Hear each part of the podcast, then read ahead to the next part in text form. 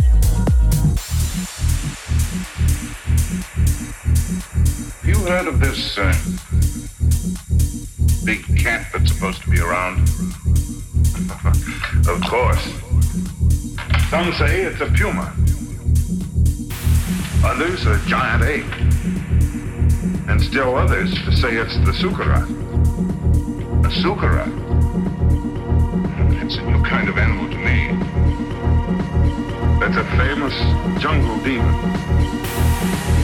that tears living animals to shreds with its claws and then feeds upon them. Has been known to attack humans also. Hasn't so far, I hope. No. But I'm sure it will.